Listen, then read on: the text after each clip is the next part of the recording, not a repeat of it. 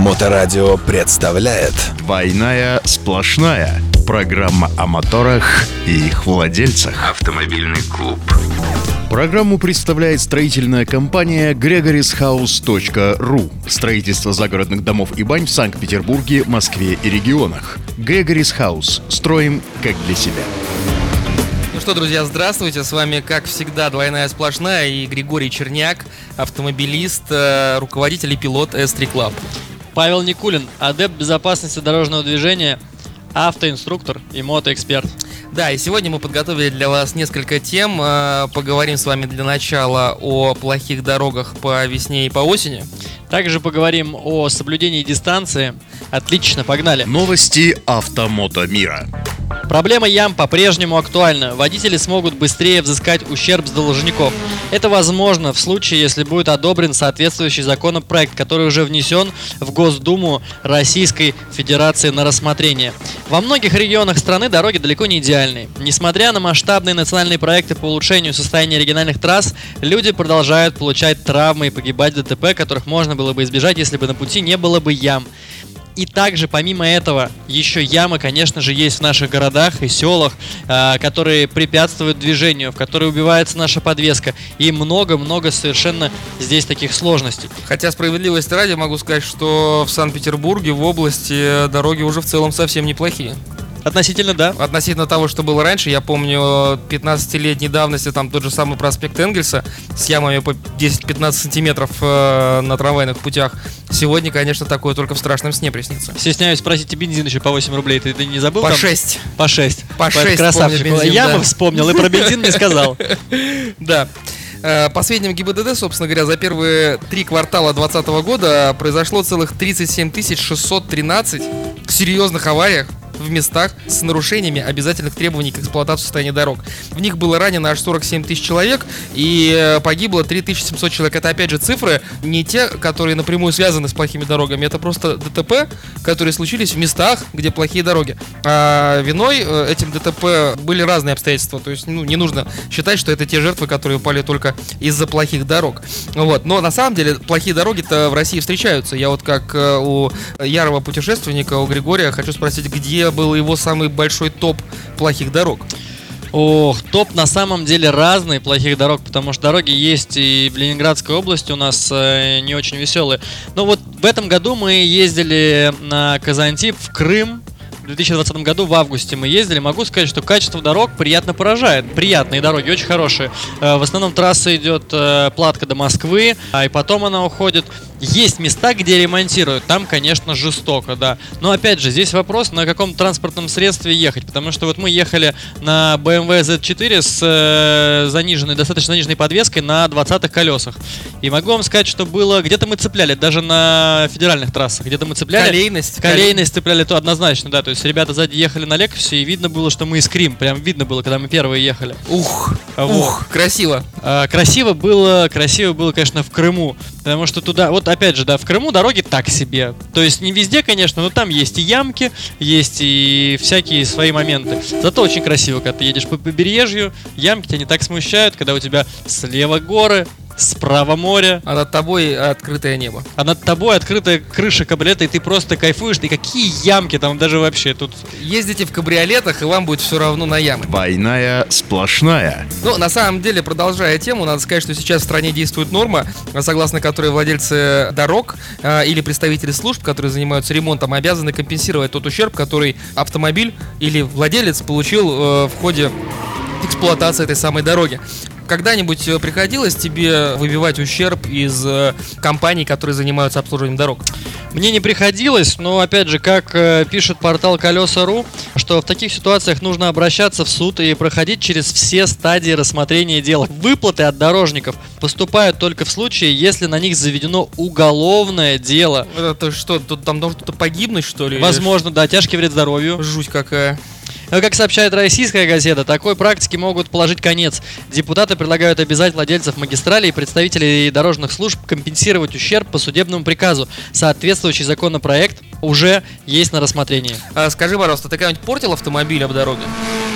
Автомобиль об дороге. Ну там э, колеса рвал, Вот. диски мял. Это такой провал, я могу сказать. Я только поставил себе на Жигули новый мотор. Так. Вы можете представить, новый мотор поставил себе на Жигули. Мотор разбил об дороге, что Мат, ли? Рили? Рили. как тебя Значит, как получилось? это было? Я даже скажу место, где это было. Значит, ехал по Софийской улице от Кольцевой дороги в сторону проспекта Славы в районе Южного шоссе, пересекая Южное шоссе. Еду я на своих Жигулях стареньких 80-го года с новым, стесняюсь спросить, двигателем. Сказать. Еду, значит, с этим прекрасным двигателем, и тут, здесь я, конечно же, отвлекся на светофоры, на женщину, переходившую там по дороге, шедшую по дороге. Очень прекрасная была дама, я, конечно, смотрел и на дорогу, и на нее. И, собственно говоря, когда я летел, ну, километров 60 я точно летел, на «Жигулях» это точно полет, Я бы даже сказал, что смотрел на свою дорогу к ней. на свою дорогу, может быть, да. Да, так соответственно, поэтично. со- соответственно, я подлетаю. И вот я еду 60, и прям меня подбрасывает. И в момент, когда я- меня подбрасывает, я понимаю, сейчас что-то будет. А что это было?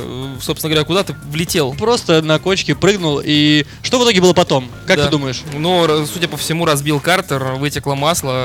Ну, к сожалению, это было все более эпично, потому что я занял поддон, в поддоне масляный насос, у меня перестала идти подача масла в двигатель, циркуляция, и, естественно, у меня клянул блок. Все. Понятно. Ну, слава богу, на Жигули не самые дорогие двигатели на свете. Ну, на самом деле, я думаю, что у каждого есть история про то, как он э, портил автомобиль. И вряд ли кто-нибудь э, после этого события решался идти в суды, да, и как-то выбивать какие-то деньги за испорченный... Даже испорченное колесо, это, это не две копейки. То есть, э, если ты попал в яму, пробил колесо, помял диск, да, то на круг э, среднестатистический автомобиль это уже может выйти в десятку. Могу сказать тебе, здесь есть и да, и лайфхак. С чего начнем? Давай с лайфхака. Автоклуб на Моторадио.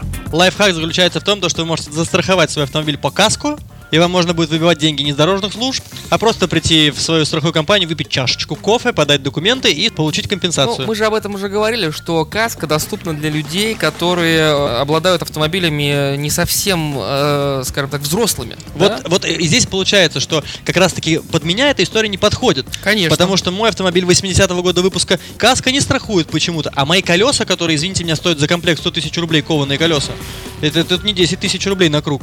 Да, но видишь, э, суть в том, что э, страховой компании важен возраст. Возраст автомобиля, они в него упираются. Можно же сделать, взять Жигули реально и сделать из него автомобиль, который будет стоить полтора миллиона целиком, да, и он будет почти новый. Но документы у тебя будут там э, каким 80 там вторым годом, да, все, соответственно, без каска ты остался. Так, собственно говоря, к чему? К тому, что мы не пользуемся своим правом ущерб возвращать обратно. Ведь я с этого начинал. Все попадали в эти ситуации, и я думаю, что никто, ну или там совсем единицы, пытались как-то э, свои деньги обратно вернуть. У меня нет таких знакомых, кто обращался бы в службы соответствующие с претензией на возврат денежных средств. За счет юридической неграмотности, за счет э, боязни всей этой истории, э, опять же, за счет э, страха потерянного времени, что в нашей жизни самое ценное самое важное это время. Опять же, обивать пороги этих организаций, тем более есть же сноска, что это должно быть либо уголовное дело, то есть выбить компенсацию не так-то просто. Да, ну вот дай бог, если сейчас эту процедуру упростят, а, тот законопроект, который был внесен э, совсем недавно, о котором и написана эта статья, даст нам возможность быстрее и проще рассчитывать на компенсацию из-за ям, выбоин, рельсин, я не знаю, чего там, деревьев на дороге. Мало ли чего в нашей необъятной родине может лежать на дорожном полотне. Безопасность на дорогах. Будьте аккуратны на дорогах, смотрите желательно прямо перед собой. Кстати, еще тоже такой момент. Вот в ночное время, Павел, в ночное время, ты как эм, автоэксперт и инструктор, подскажи, пожалуйста, ухудшается же видимость, правильно? Ну, здесь не надо быть автоэкспертом и инструктором, достаточно просто выйти ночью на улицу, и да, она ухудшается, друзья мои. конечно. Спасибо, Павел, спасибо. Да, вот, поэтому, да, будьте внимательны и э, отстаивайте свои права. Никто, кроме вас, за вас не постоит. Ну что, вроде по этой теме все. Есть что добавить? А мне экспертное мнение по поводу ночной погоды достаточно. Достаточно было, да? Все, погнали дальше. Двойная сплошная. Следующая э, история у нас посвящена соблюдению дистанции.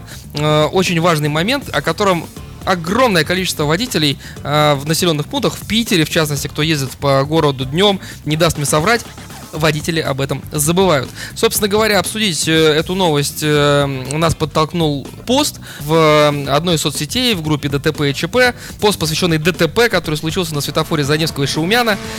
Там один автомобиль красного цвета догнал впереди едущий кроссовер перед светофором. Как всегда, загорелся запрещающий светофора. Видимо, красный автомобиль решил, э, что можно успеть проскочить на желтый сигнал. Впереди стоящий кроссовер, тогда еще едущий, решил, что нет, нельзя. Вот, и, собственно говоря, встретились два в одиночество. Кто знает, этот перекресток, он достаточно серьезно загруженный, поэтому там э, случился небольшой транспортный коллапс, особенно с утра. Вот, э, и все обсуждали громко в этой пробке, как они, собственно говоря, не любят этих товарищей, да, которые, которые устроили им такое опоздание на работу. И виной тому простое несоблюдение дистанции кто соблюдает дистанцию в населенных пунктах? Практически реально никто. Если мы посмотрим на трафик, особенно плотный трафик, все идут очень близенько. Э, сколько? Корпус машины обычно, да? Полтора-два максимум. Уже э, дальше никто не держит. А какую дистанцию соблюдать? Особенно вот начинающему водителю, да? Ему говорят, соблюдай дистанцию. Соблюдай дистанцию, чтобы ты успел тормозиться. А какую дистанцию? Вот есть какой-то лайфхак, как автомобилист, автомобилисту, какую дистанцию надо соблюдать, чтобы быть в безопасной зоне?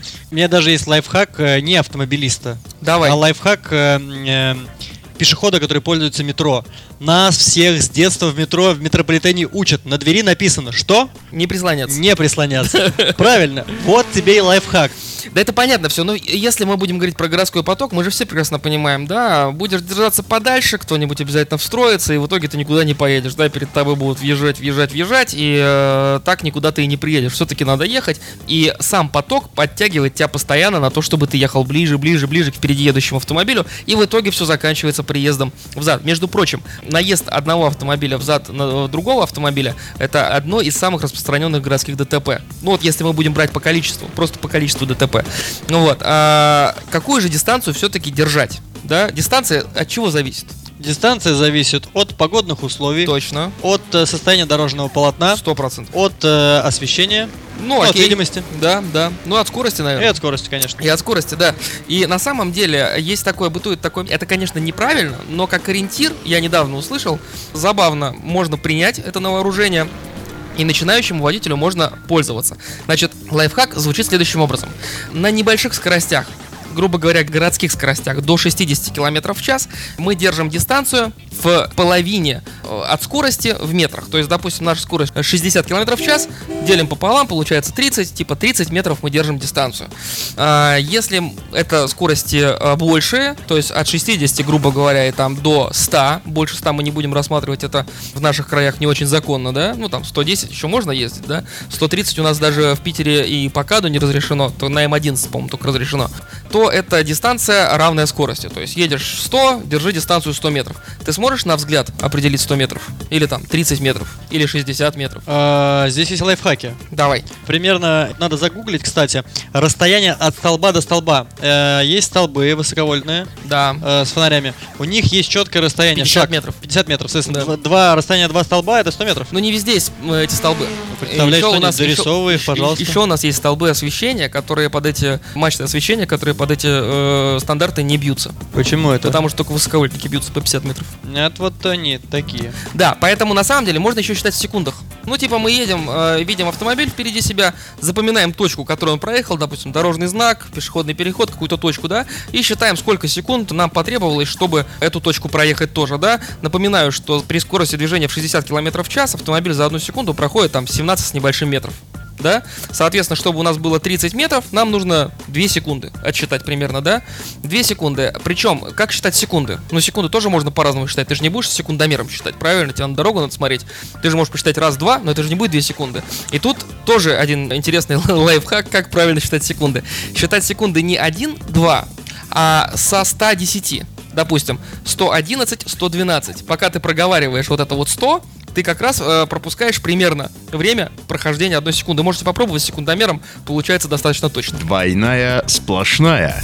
Лайфхак очень интересно, только, пожалуйста, дорогие наши радиослушатели, вы это пробуйте и тестируйте дома, спокойно, с листочком, подготовьтесь заранее к этой истории. Пожалуйста, не нужно это высчитывать и переслушивать, нажимать на кнопочку повтор, когда вы едете за какой-нибудь фурой. Так, сейчас я читаю. Да, и еще раз я подчеркну, что вот э, все вот эти лайфхаки по поводу дистанции и метража, и секундов, они очень приблизительные.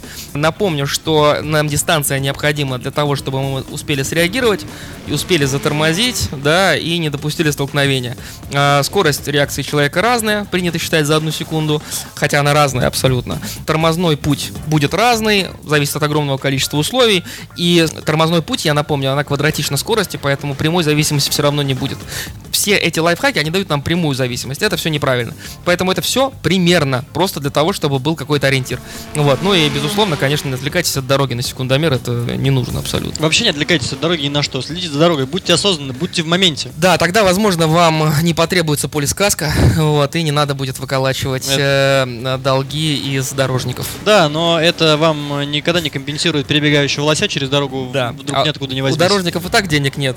А если вы еще будете э, компенсировать свои расходы за счет них, то они никогда дороги нам точно не сделают. Утопия, утопия. Ну, друзья, не будем, не будем впадать в панику от этого и будем следить за дорогой, будем Да. ответственны, осознанны и объезжать ямки. Да, следите за собой и будьте осторожны, как завещал великий Виктор Цой. Ну что, у нас все? Отлично. На этом пожелаем в ноябре отличного года. Всем пока, с вами был Григорий Черняк. Павел Никулин, До новых встреч. двойная сплошная. Двойная сплошная. Программа о моторах и их владельцах.